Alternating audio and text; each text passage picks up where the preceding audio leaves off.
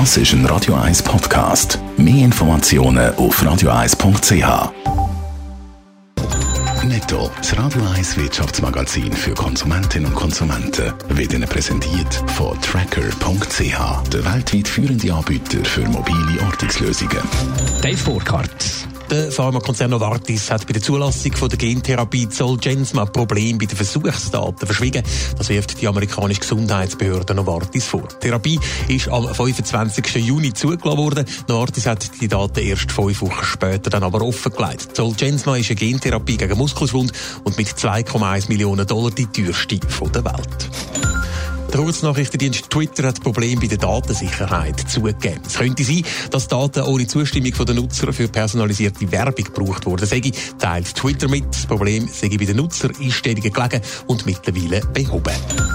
Einem amerikanischen Filmkonzern Walt Disney läuft es weniger gut als erwartet. Im zweiten Geschäftsquartal hat Disney zwar 1,8 Milliarden Dollar Gewinn gemacht. Im Vergleich zum Vorjahr ist das aber ein Einbruch von fast 40 Prozent. Und das trotz dem Film Avengers Endgame, wo im Juli Avatar als erfolgreichster Film von allen Zeiten abgelöst hat.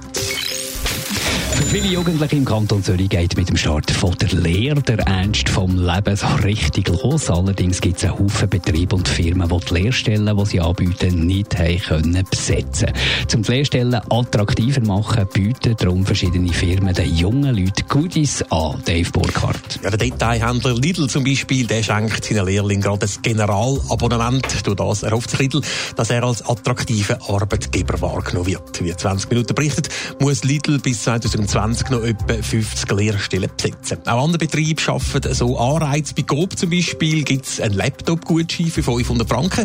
Mikro stellt eine Woche zusätzliche Ferien und finanzielle Vorteile bei der eigenen Bank in Aussicht. Und es gibt Firmen, die Lehrlinge sogar mit Geldprämien anlocken wollen. Zum Beispiel bei besonders guten Noten in der Berufsschule. Laut 20 Minuten gibt es beim Kleiderhändler Chicoré dafür bis zu 1100 Franken zusätzlich. Ein Haufen Firmen schaffen also Sonderanreize zum Lehrlinge anlocken. Das können sich aber nicht alle leisten oder respektive nicht alle können das anbieten. Ja, es gibt natürlich kleinere Betriebe, wo Lehrlinge auch gerne mit dem GEA oder ähnlichen Sachen würden anschauen können.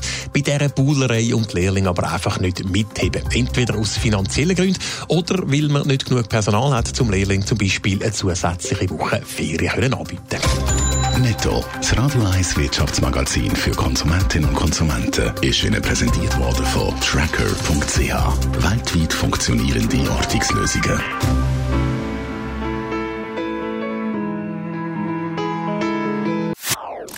Das ist ein Radio 1 Podcast. Mehr Informationen auf radio1.ch.